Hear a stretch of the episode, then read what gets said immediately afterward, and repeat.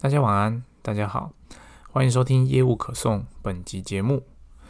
嗯，希望后续的节目可以维持固定时间上线。哦，我发现，在做商务旅行的时候，要同时录 podcast 有困难哦。很佩服那些呃，如果你有额外的行程，但是你又能够定时的上传 podcast 节目的呃 podcaster 们，我在此献上我最大的敬意。因为你当你不是在你平常熟悉的环境的时候啊，其实你会有很多的限制。那限制不光是硬体上面的限制，你还有所谓的精神上、时间上的限制。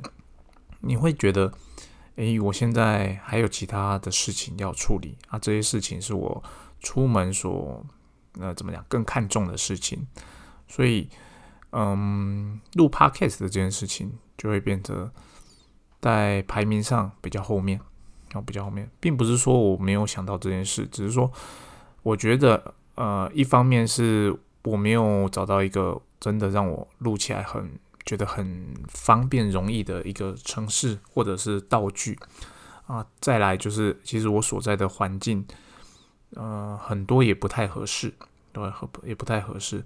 尤其是当你出差的时候，其实你脑袋中在想的都是我要跟这个客人谈什么，我要跟那个客人谈什么。诶，我跟这个客户今天谈的怎么样？这些内容我要赶快把它记录下来。所以在当下最重要的事情就是。当下，而不是去思索说，诶，我有什么可以去做分享的？当然，现在回头来想起来，其实蛮多东西可以分享的啦。那只是说，对我来讲，嗯，我会想要控制自己的时间，让即使在出差的时候，在工作与休息之间，还是能够做到平衡。因为其实老实说，亚洲人，嗯，因为亚洲公司啦，我们在出差的时候。我们都会全心全意的把它放在工作上面，我们很想要赶快就是达成目的，然后赶快，嗯，得到一个结果。那在这种情况下，你就是你会觉得，诶，我周一到周五我就是去客人那边拜访，然后拜访完之后就赶快把这些记录做下来，能够给 feedback 的就尽量在几天内给 feedback。那所有的移动呢，从一国到另外一国，或一个城市到另外一个城市，我就尽量利用 周末的时间来移动啊，这样反正我还有休息的时间嘛。可是后来以前都觉得这个蛮正常的，因为我觉得出差就尽量利用时间。但后来就是有人跟我分享，其实他们公司当你出差的时候，假设你的移动日是在周末啊，你礼拜六移动好了，那。他们公司是会补一天的假给你的。那对我来讲说，诶，我没有想过这样的事情。我觉得后来想想，诶，这其实也蛮合理的。因为我出差，虽然说我是为公，我是为公司办事，那我想替公司节省一些费用。但是呢，实际上我为我何苦呢？其实我就是我利用我自己假日的时间替公司办事，公司本来就应该要回馈我所谓的假日出勤哦。你可能没有给我了。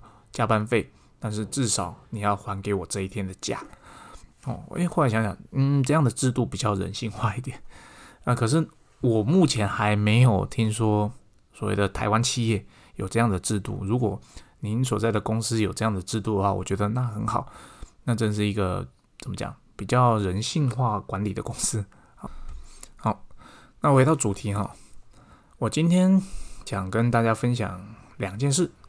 那一件事，基本其实就是有人来问我，他们公司在这段时间有跟呃俄罗斯有做生意，但是俄罗斯的公司，呃，怎么讲？这些公司没有被美国的贸易管制，但是呢，他们因为所谓的美国有金融管制，导致他们的钱汇不出来。他想付钱，但没办法付钱，那该怎么处理？其实。这件事情，嗯，说简单也蛮简单的，那说难也蛮难的。其实这看公司啦。其实如果你公司是一间稍微大一点、有规模的公司，你在中国大陆那边在中国那边有分公司的话，其实你就透过中国的公司，请他汇给中国公司就好了。因为中国跟俄罗斯这边基本上金金流的往来并没有的问题。那如果没有的话，那其实你可以考虑在台湾开一个人民币的账户，那人民透过人民币汇款过来，基本上目前也是可以的哦，也是可以的。那再者呢，如果你坚持要哦，透过欧元或者透过美金哦，这是比较国际上可信赖的货币做交易的话，那其实目前以现况来讲，完全没有办法哦。俄罗斯那边钱就是汇不出来，我也汇不出来，除非你的对口窗口公司，就是你想跟你做生意那间公司，他在其他国家有分公司，有他的分公司汇钱出来。哦，但是对你而言，它就会变成一个三角贸易，你就要去处理一些文件的部分，其实也有点麻烦。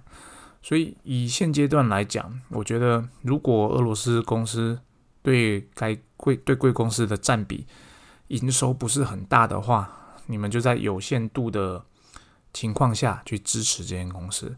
那如果说，诶，如果他对你的占比很大，那你当然就是要想尽办法的找出一个方案。然后去让你的这条生意可以延续下去。那我之前也有分享过，其实这段时间，如果你考虑到未来的话，也就是说，如果你贩售的东西不是所谓的战略性物资管制的产品，那你很多公司其实在这段期间都撤离了俄罗斯的市场。那如果在这段时间你真的有办法打进去，然后巩固一些市场的地位的话，当这些战争未来结束的时候，其实你可以会发现你的市占率非常非常的大，哦，非常大。因为其实真的现在是大家听到俄罗斯就是人人喊打，哦，海关也是一样，哦，海关，我相信有在做俄罗斯生意的呃公司们，你都会遇到相同的问题，相同问题。那这是今天第一个跟大家分享的。当对方想汇钱没得汇的时候，你可以有两个方式，一哦。透过你中国的分公司，二你在台湾哦开设人民币的账户，但有些银行它也是不接受的，它还是会去查所谓的金流，所以你自己要去问一下。第三就是请对方透过他的子公司、海外子公司汇款过来，然后进行三角贸易，这是目前可行的方式，可行的方式。但你自己要注意，你要先确认你贩售的东西并没有违反。呃，战略性物资的管制条例，哦，那如果你不太确定的话，呃，建议你就是直接去找国贸局，然后去问他这个是不是。但是，你你如果去问了，你得到答案通常就会是不管他是不是，我觉得是就是了。哦，这这这是一个很不负责任的回答。可是我们的我们这边我去询问得到答案就是这样。但是呢，这个就是我觉得可能是窗口被问烦了。他所以，他有这样子类似有点像气话的回答，但实际上实物上，你真的去做呃正式的询问申请，他会正式的回复你说，诶，你的是或者是不是？哦，所以说这是一条呃，如果你不确定你的产品到底有没有触犯这个战略性物质管制条例的话，你可以做的事情。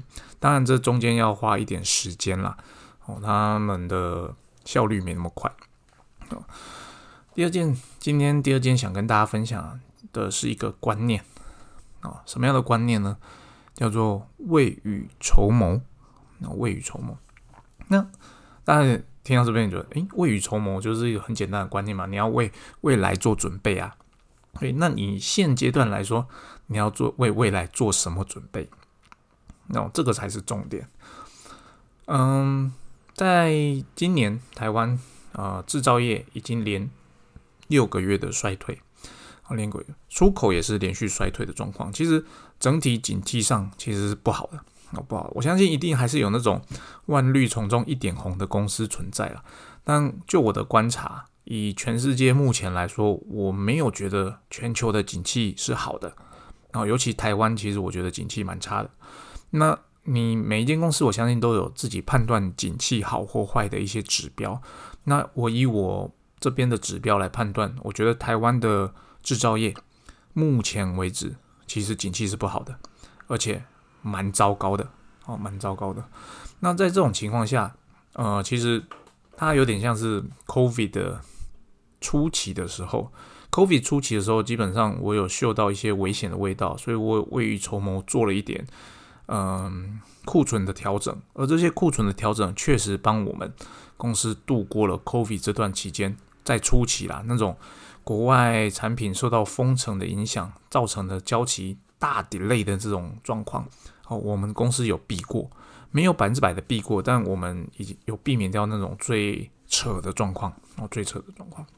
就是原本可能交期三周的东西，变成三个月、六个月啊，导致你一个产品线，你的产品少了一个零件，你没办法出货。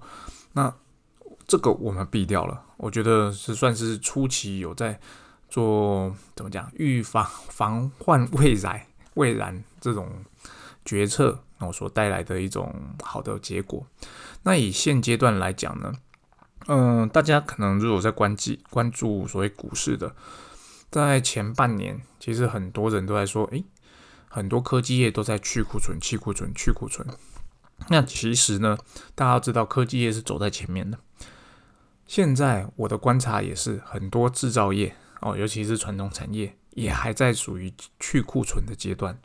这些去库存是怎么来的？就是你在 COVID 的前期啊，大家买不到东西。当你买到到东西的时候，你就狂买哦，而且在大概。半年前、一年前，景气大家预测，哎，可能会走好，然后你会发现，哎，需求很 hot，很热，很热。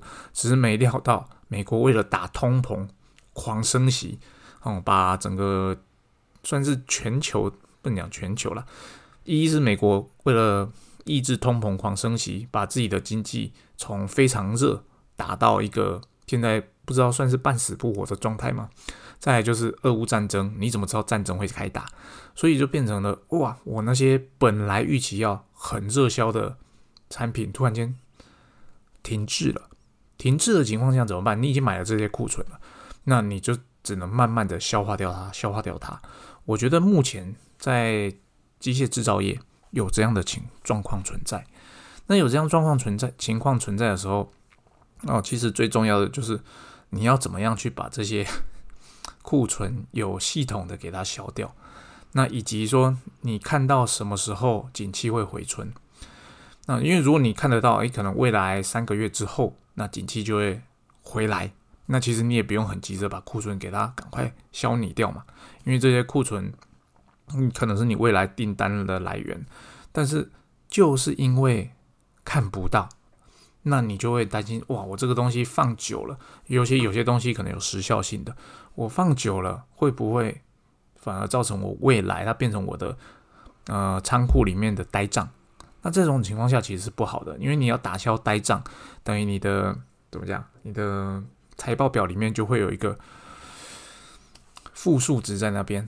那有在负数值在那边的时候，其实它是不好看的。其实我们有常看那些。呃，不能讲常看啦，就是你有在关注那些股票或者是金融市场讯息的，你就会知道，银行每年都会认列多少多少比例的呆账啊，这些呆账其实就是他放款出去他收不回来的，他要认列变成损失嘛。那我们回到我们制造业，其实。所谓的呆账就是所谓的呆库存，你这些库存你买进来了，你钱都付出去了嘛，但是你没办法把它变成一个产品卖出去，你就没有现金进来。那这些积压，如果你一开始那库存没有掌控好的话，其实这些你就很多现金积压在这边。